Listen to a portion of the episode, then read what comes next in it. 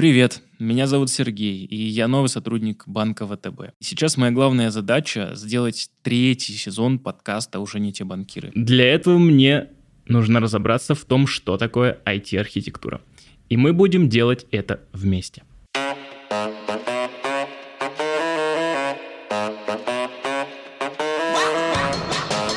Уже не те банкиры. В этом выпуске у нас, как и всегда, два героя. К сожалению, Михаил Хасин больше не работает в банке, но то, о чем он говорит, не перестало быть актуальным, поэтому слушаем и разбираемся. Михаил Хасин, заместитель директора департамента IT-архитектуры. Андрей Губин, начальник управления инженерной трансформации. Сегодня мы будем говорить про импортозамещение в IT-архитектуре. Что это такое, расскажут наши эксперты. Когда говорят, что нужно поменять архитектуру системы, чтобы архитектура стала импортозамещенной, то можно себе представить, что просто нужно взять и перестать использовать все иностранные кирпичи. Задача архитектуры с точки зрения импортозамещения состоит в том, чтобы сначала найти те отечественные кирпичи, на которые можно заменить иностранные, и придумать последовательность действий или цепочку действий, как э, сделать так, чтобы одни кирпичи можно было заменить на другие, не выселяя при этом жильцов любая система раз в сколько-то лет подвергается модернизации, потому что архитектура меняется, становится более современной. При этом эта модернизация была и будет вне зависимости от того, связано это с импортозамещением или нет. Очень часто возникает ситуация, когда, исходя из эволюции технологий, мы понимаем, что нам нужно здание перестроить по-другому, возможно, заменить форму кирпичей. И тогда эволюционное изменение архитектуры все равно происходит. Иногда оно связано с процессом импортозамещения, иногда нет. Обычно это имеет под собой рациональную мысль, связанную с тем, что система будет работать надежней, или она будет работать быстрее, или сможет работать на менее дорогостоящем железе и так далее. И они выходят с предложением. Обычно это предложение имеет бизнес-кейс, имеет положительную экономическую составляющую. И тогда утверждается новая архитектура платформы, стартует проект по ее реинжинирингу. Из рассказов наших экспертов я понял, что невозможно замещать элементы в уже действующей системе, но, как оказалось, они нашли выход. Возвращаясь к аналогии к домам, можно замещать эти кирпичи по-разному. Можно пытаться в старый каркас здания вставлять какие-то новые формы или там отечественного производителя подгонять под э, старую как бы э, неимпортозамещенную технологию. Вот, а можно просто рядом построить новый дом. Вот, и так, в принципе, тоже часто делается. То есть строится новый дом уже на современном, как бы, отечественном там оборудовании, программном обеспечении, а затем идет процесс переселения просто жильцов поквартирно. Вот этот процесс в технологиях называется миграция или тираж. Мне стало интересно, как эксперты определяют, какой элемент заменить первым и как вообще выделить первостепенность. Пока ты не понимаешь, как решить проблему, нужно э, сидеть, думать и разбивать задачу на более мелкие кусочки. Если сидишь, смотришь, дом большой, сложный, много кирпичей, ничего не понятно, что делать. Попробуй разделить его на комнаты, подумай, можешь ли ты заменить кирпичи в одной комнате. Не можешь?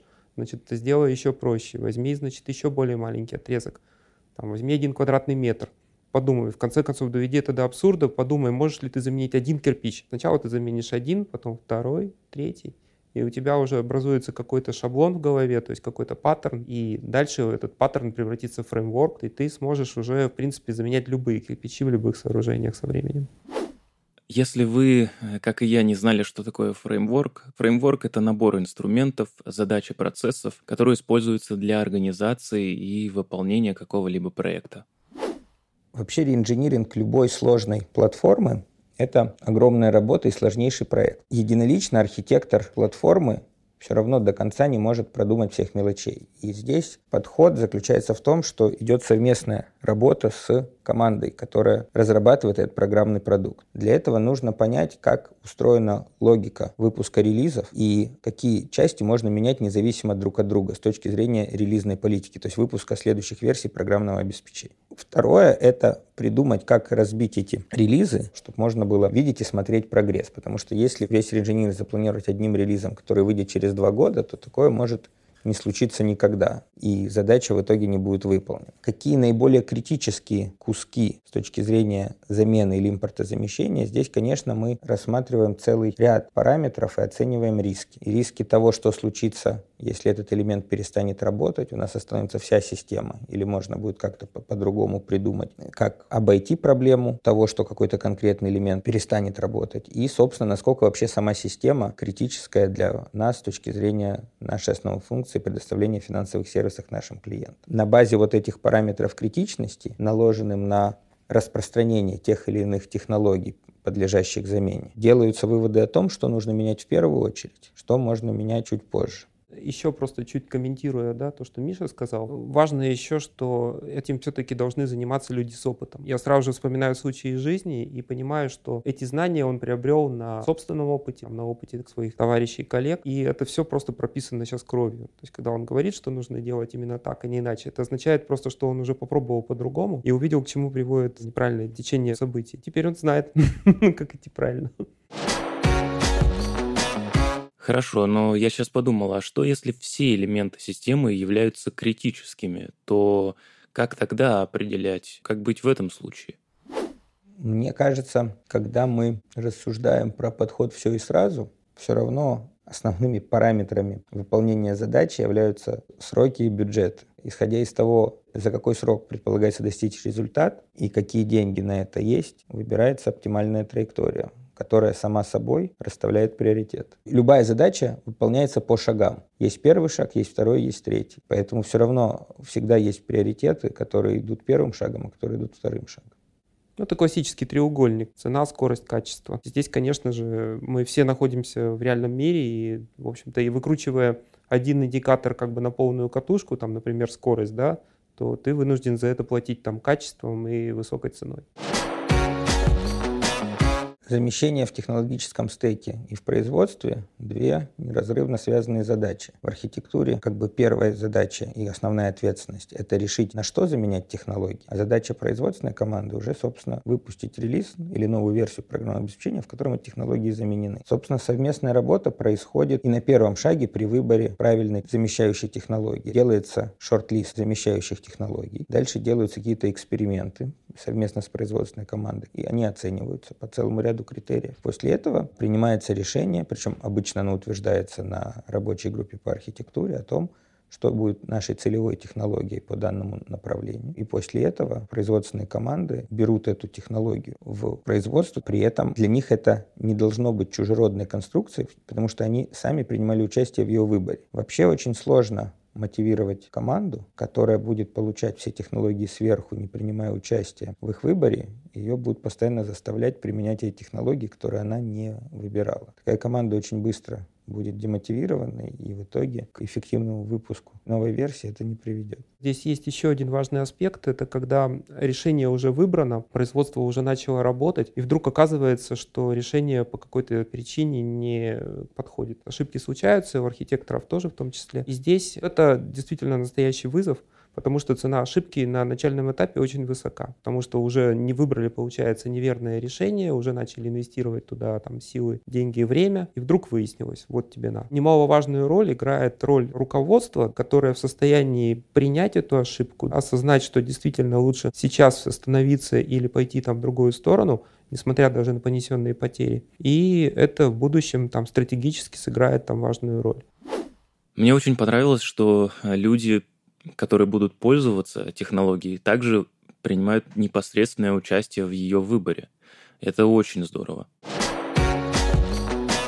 Идея заключается в том, что архитектор — это достаточно сложная роль, и наиболее эффективно ее растить из своих сеньорных программистов. Директора по IT-архитектуре у нас в департаменте, собственно, читают эти курсы, обучают, оценивают сеньорных разработчиков. Туда набираются те сеньорные разработчики, которые видят как следующий шаг своей карьеры — это стать IT-архитектором. Обычно, если архитектор никогда сам не программировал, ему будет очень сложно войти в профессию. А если человек уже долгое время программирует и является разработчиком хорошего уровня, то у него порог входа в эту профессию существенно ниже для хорошего архитектора очень важны софт-скиллы, потому что существенная часть его времени — это в объяснении технологии, ее преимуществ, которых он искренне выбрал и считает, что они лучше. И разработчики в результате должны тоже в это дело поверить и проникнуться. Они не должны воспринимать это как чужое народное тело. И в этом смысле для того, чтобы выбрать правильную технологию, на которой эффективно разработчики будут дальше разрабатывать, должна быть большая коллаборация. А для того, чтобы этого достичь, у него должны быть очень хорошие софт-скиллы.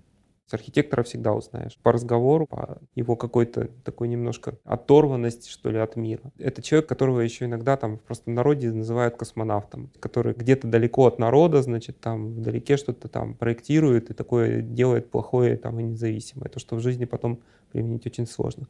Вот. Но настоящий хороший архитектор это, конечно, не космонавт. То есть это, конечно, человек, который смотрит на реальный мир и в состоянии понять нужды простых программистов, нужды простых людей. Сделать такое проектирование системы, чтобы это можно было реализовать в жизни, воплотить в реальности.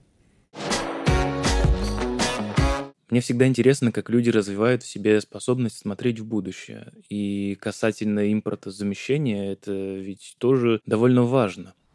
Вы меня извините за банальность, все очень просто. То есть нужно просто работать с правильными людьми, на мой взгляд. У меня очень хороший круг знакомых, кто меня ведет вперед и наставляет, если можно так выразиться.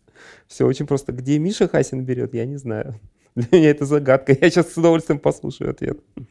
Дело в том, что архитектура представляет собой не какой-то монолитный кусок, а на самом деле это большое количество слоев, в каждом из которых используются свои технологии, в каждом из которых есть функциональная зона, ответственности. Этот слой за что-то отвечает. Что-то за железо, что-то за интеграцию, что-то за базы данных и так далее. И поэтому по каждому из таких направлений в команде должен быть архитектор. Он должен, что называется, держать нос по ветру и как бы постоянно смотреть, что происходит на рынке, какие технологии появляются, куда этот элемент технологического стека или функциональная область развивается – кто там что придумывает. И, собственно, обычно эти люди, они влюблены в, эту свою функциональную область, и, собственно, им доставляет это огромное удовольствие постоянно копать, ковырять это направление, этот элемент. Если удается собрать команду или оркестр архитекторов, который вдохновлен своей темой, то появляется возможность создать очень эффективную команду, которая может делать прорывы технологические.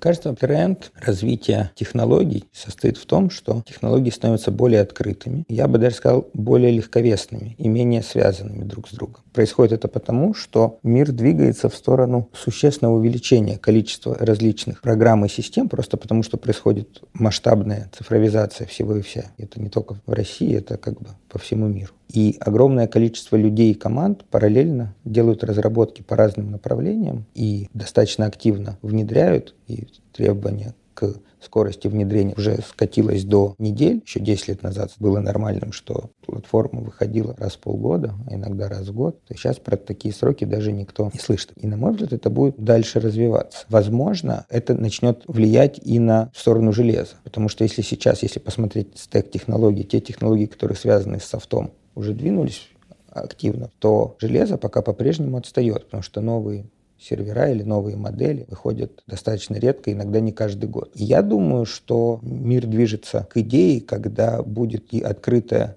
hardware-архитектура, и возможность на уровне софта или прикладным способом определять ее дизайн. Она тоже будет собой представлять не один сервер, который состоит из элементов, а некоторый набор слабо связанных элементов, где человек, кто разрабатывает программное обеспечение, сможет быстро определять, каким образом что нужно связывать, чтобы таким, исходя из особенностей его программного продукта. То есть фактически он сможет выпускать hardware под себя, оптимальное для его программного продукта. Давайте разбираться с терминами. Низкая связанность – это когда я могу независимо менять два элемента, потому что они слабо связаны. Если не сильно связаны, я не могу заменить один, не поменяв второй, изменить один, не поменяв второй. Легковесность – это возможность достаточно быстро овладеть технологией и на ней что-то сделать полезное. Ну что, друзья, вот и наступило время подводить итоги этого выпуска. Из всего, что я услышал про импортозамещение, для себя я выделил бы тот факт, что при выборе из всех экспериментальных технологий участвуют все команды и люди, задействованные в процессе.